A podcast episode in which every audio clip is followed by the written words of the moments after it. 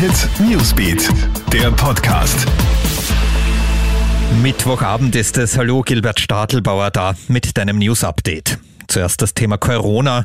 Die Zahlen bleiben leider unverändert hoch. Gestern wurden ja 520 Neuinfektionen in Österreich verzeichnet. Dies wurde damals damit begründet, dass viele ältere Fälle nachträglich in die Statistik aufgenommen worden sind.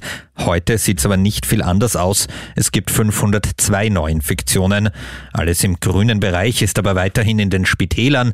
Aktuell befinden sich 197 Corona-Patienten im Krankenhaus, 36 auf der Intensivstation.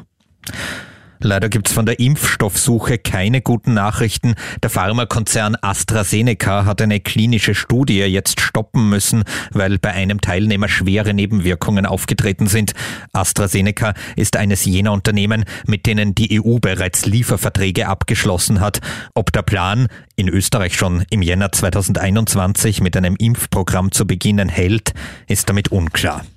Zweites großes Thema heute, das Megafeuer im Flüchtlingslager Moria auf der griechischen Insel Lesbos. Soll Österreich jetzt Menschen von dort aufnehmen, wie es andere Länder tun? Darüber herrscht in der Regierung Uneinigkeit. Die Grünen wären dafür. Von der ÖVP kommt aber ein klares Nein. Man will Hilfe vor Ort leisten, betonen Innenminister Karl Nehammer und Außenminister Alexander Schallenberg. Und Entwarnung in Tirol, der mysteriöse Gipfelbucheintrag war ein Scherz. Auf der Hüttenspitze im Karwendelgebirge hat ja jemand ins Gipfelbuch geschrieben, dass er jemanden umgebracht hätte.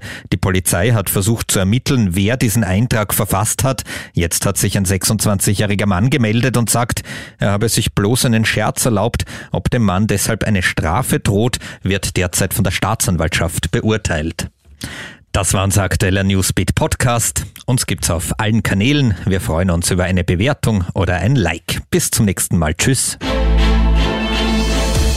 Krone Hit Newsbeat, der Podcast.